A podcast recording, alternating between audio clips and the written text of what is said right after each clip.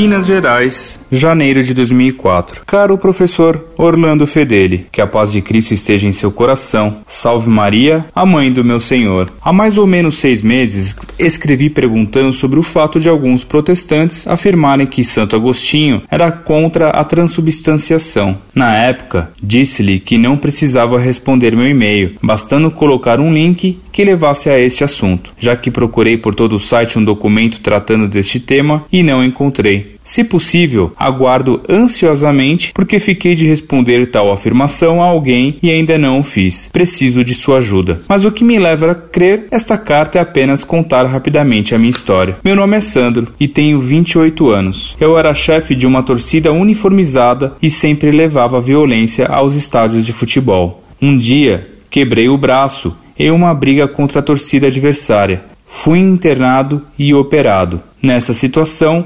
conheci a renovação carismática católica e me converti à única e verdadeira Igreja de Jesus Cristo. Comecei a participar ativamente do movimento RCC, sendo presença constante em grupos de orações, pregações, encontros e demais atividades. Em minha cidade, ninguém acreditou. Até hoje tem gente que diz que eu, de marginal, virei crente. A própria polícia deu graças a Deus pela minha mudança, e depois de minha conversão, eles nunca mais tiveram problemas após os jogos. Ocorre que, mesmo tocado e transformado, sempre teve algo que me incomodou na renovação de minha cidade e que continua me incomodando até os dias de hoje. A incrível facilidade que seus membros têm de marcar encontros, reuniões, pregações e demais atividades nos mesmos horários das missas. Eu, no início, quase completamente ignorante na fé católica, sempre achei aquilo meio esquisito. Já havia aprendido que a Eucaristia é o que temos de mais importante. A chamada casa de formação, onde essas atividades extras paroquiais acontecem, está localizada a cerca de 100 metros da igreja matriz.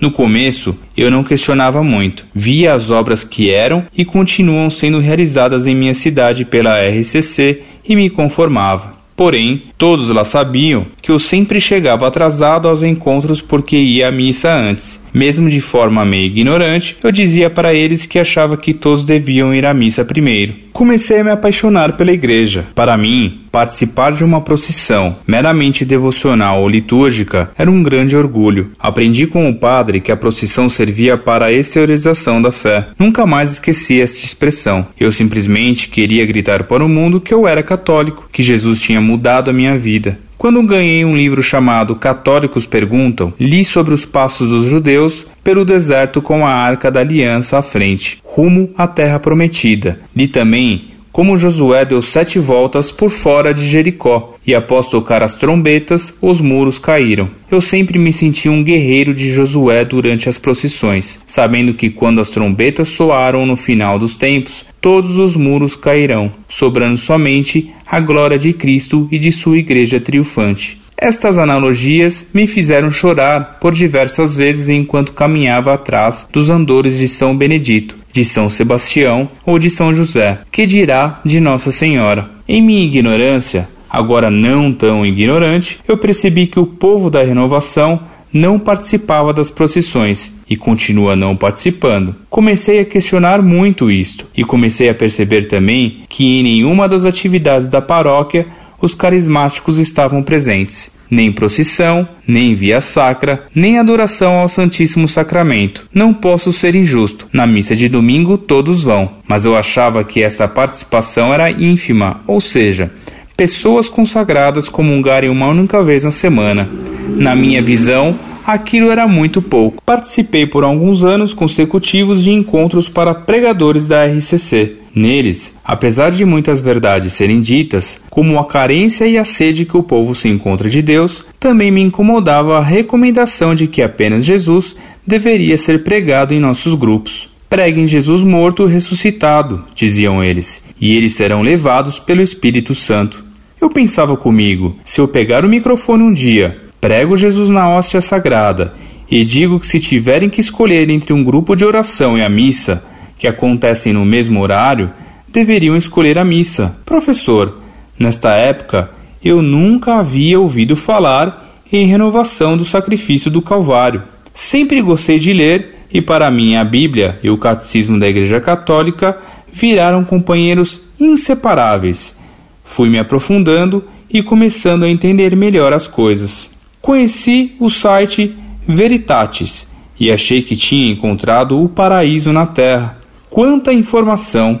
Ele me ajudou a crescer e a partir daí eu já questionava abertamente os líderes do movimento em que eu ainda participava. As respostas não me convenciam, porque eram algo como: a renovação foi suscitada para levar Jesus e o Espírito Santo. Eu argumentava: ora, isto é muito bonito. Leve Jesus e o Espírito Santo, mas leve também Cristo Eucarístico. Levar esse Jesus é pregação protestante. O Jesus católico é corpo, sangue, alma e divindade. E quem separa a alma e a divindade do corpo e do sangue é anátema. Nunca concordaram comigo, mas também nunca me deram argumentos para justificar que uma comunidade católica consagrada pudesse viver tão à margem da Eucaristia e da Igreja. O que eles insistentemente utilizam como argumento é a passagem onde diz que cada membro tem uma função no corpo, escrita por São Paulo. A mão não pode ser o pé. Fui obrigado a ouvir por diversas vezes. Como se pode pregar Jesus Eucarístico fosse uma deformação aos princípios da RCC. Um belo dia, por misericórdia de Deus, acabei conhecendo o site Monfort. A partir daí, minha vida realmente começou a mudar e para melhor muito melhor. Comecei a ler sistematicamente os artigos e muitas coisas ainda nebulosas passaram a fazer sentido. Um tal professor Orlando Fedeli, que a princípio achei meio zangado, foi um instrumento usado por Deus para que eu de fato começasse a crescer na fé. Quantas e quantas horas, noites, madrugadas e finais de semana lendo seus inúmeros textos. Marcos Libório Fernandes também me ajudou muito. No princípio, as críticas à RCC me incomodavam, mas percebi que o professor Fedeli era muito sincero e simplesmente dava sua opinião, baseando-se em inúmeros documentos. Quando li que o professor Felipe Aquino, que eu admiro muito, recusou um convite para conversar pessoalmente com o professor Fedeli, então entendi muita coisa. Nem sempre o silêncio é sinal de sabedoria, e muitas vezes quem cala, consente. Hoje, caro Fedele, creio que os grupos de orações não são maus, mas devem acontecer após as missas, dentro da igreja e de forma adequada ao que prega o catecismo, porque é bonito católicos se unirem em oração, cantando belos hinos e recitando salmos. Porém, missas shows e comunidades carismáticas paralelas não passam de protestantismo, penetrando lentamente no catolicismo. Uma prova desta afirmação é um fato ocorrido comigo em uma das últimas vezes em que entrei na comunidade carismática de minha cidade. Lá existe um grupo de recuperação de alcoólatras e drogados que eu ajudava a coordenar. Tal grupo iniciava seus encontros às 7h30. Eu sempre fui à missa antes de ir ao grupo e um dia sugeri aos presentes: vamos todos à missa antes e posteriormente iniciamos o nosso encontro. Como dependentes químicos, o melhor remédio para vocês e que irá curá-los é a hóstia sagrada. Todos os iniciantes concordaram, porém os mais velhos disseram que tal mudança atrapalharia o grupo, que teria que começar mais tarde às 20 horas. Eu disse que não, que na verdade iria começar mais cedo, às 19, e que a participação na missa seria a primeira etapa dos encontros. Uma das pessoas, que graças a Deus está limpo das drogas em um ano e seis meses, me disse: Olha, Sandro, eu acho que nós temos todos os dias da semana para irmos na missa. Às sextas-feiras são as nossas reuniões. E depois tem outra. Quem mudou a minha vida foi a renovação carismática e não a Igreja Católica. Tive misericórdia daquele recuperante e lhe perguntei quanto tempo ele estava frequentando aquela comunidade. No fundo, sabia que a culpa não era dele, a culpa é da coordenação que não leva as pessoas à Eucaristia, e sim ao batismo no Espírito Santo, a sentir Jesus queimando no coração e a tantas outras experiências místicas que geram conversões de no máximo dois anos, ou que fazem da renovação porta de entrada para as garagens protestantes. Outra prova de que comunidades carismáticas paralelas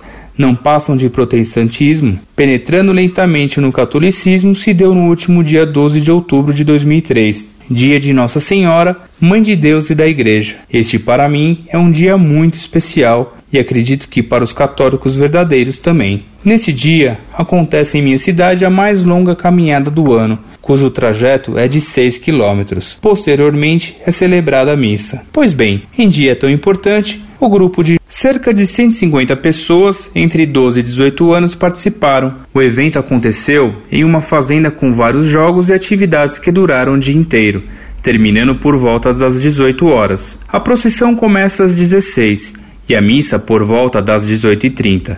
Em outras palavras, quem participa da gincana não tem condições de participar das atividades da paróquia. O fato da gincana ter acontecido nesta data verdadeiramente me revoltou. Procurei um dos principais coordenadores do movimento e falei-lhe sobre o meu descontentamento. Você acha certo retirar 150 jovens no dia de Nossa Senhora e levá-los para o meio do mato para jogar peteca? Questionei. Ele respondeu algo do tipo: Ah, eles não iriam à procissão mesmo? Eu contra-argumentei. Pode até ser que esses jovens não fossem, mas vocês precisariam ir. E depois, como eles vão se não forem convidados? Vocês dizem para 150 jovens que um dia de Nossa Senhora não é preciso participar das atividades da igreja? E tudo bem, eles virarão adultos que certamente não irão participar das procissões, das missas e das demais atividades litúrgicas, porque aprenderam que essa participação não é necessária. Serão 150 pessoas a menos na igreja de amanhã e certamente elas irão para outras garagens. Professor Ferdeli, quem são mesmos que realizam atividades paralelas à Santa Igreja no dia de Nossa Senhora? Talvez existam comunidades carismáticas bem orientadas, cujos fiéis participem ativamente da missa e das atividades paroquiais e preguem Jesus inteiro sem deformações, mas estas eu não conheço. Ao invés de sair descendo o pau na renovação de minha cidade, participei por mais uma vez de uma reunião com a chamada equipe de serviço. Em uma quarta-feira, Levantei-me e, diante de duzentas pessoas, disse que aquela comunidade precisava ter uma vida eucarística mais ativa, que precisávamos pregar Jesus na hóstia sagrada, que era preciso falar de Nossa Senhora e que ali ninguém comparecia às atividades paroquiais. Nas minhas palavras, muitos dos textos extraídos da Monfort. De lá para cá, tenho procurado sistematicamente nossos párocos para tentar trazer aquele povo para a igreja. Engraçado, eles agora me dizem que foi graças à renovação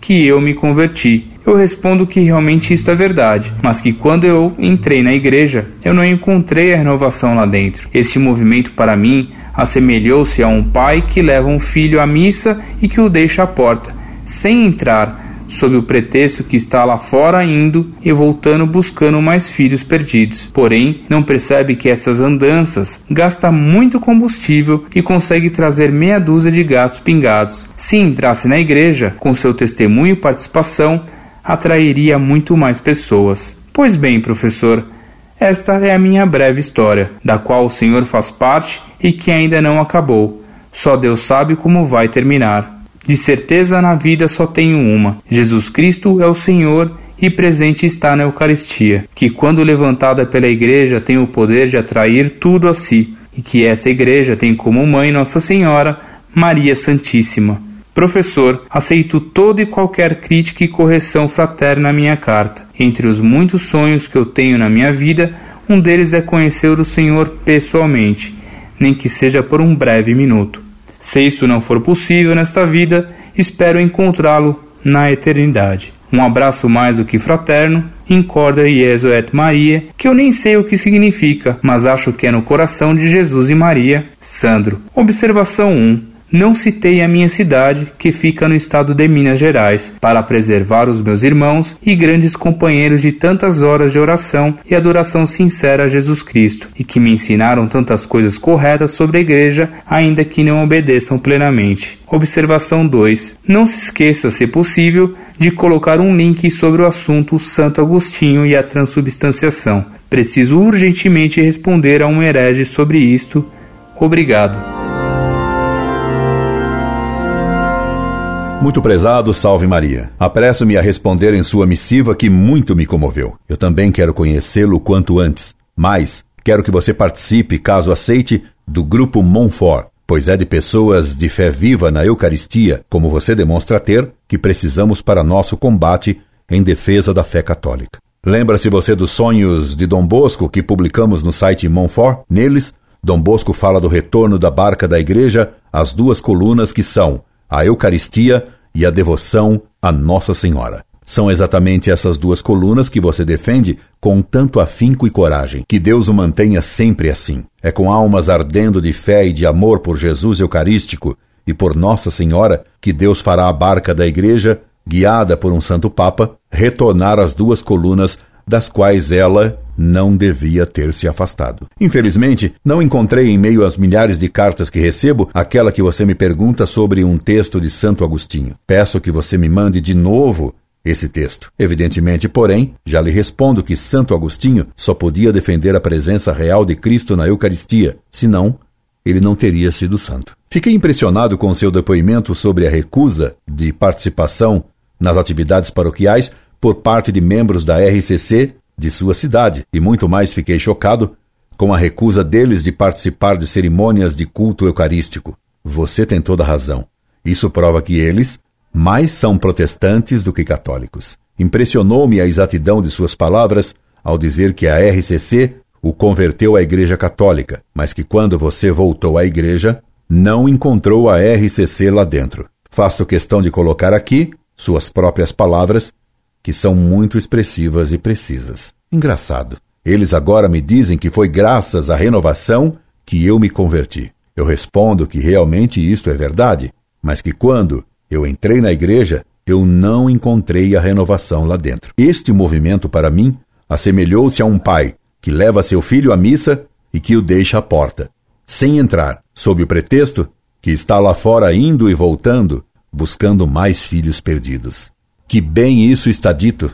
Você exprime nessas frases uma grande verdade e de modo muito precioso. E você comprova muito bem com os fatos que narra a protestantização da RCC e como ela trabalha para protestantizar os católicos, mesmo que alguns de seus membros não se deem conta do que estão fazendo. Você diz muito bem ainda que missas shows e comunidades carismáticas paralelas não passam de protestantismo penetrando lentamente no catolicismo. E como é verdade o que você testemunha da RCC de sua cidade ao me escrever que a culpa é da coordenação, que não leva as pessoas à Eucaristia, e sim ao batismo no Espírito Santo, a sentir Jesus queimando no coração e a tantas outras experiências místicas que geram conversões de no máximo dois anos, ou que fazem da renovação porta de entrada para as garagens protestantes. Sim, isso é certíssimo.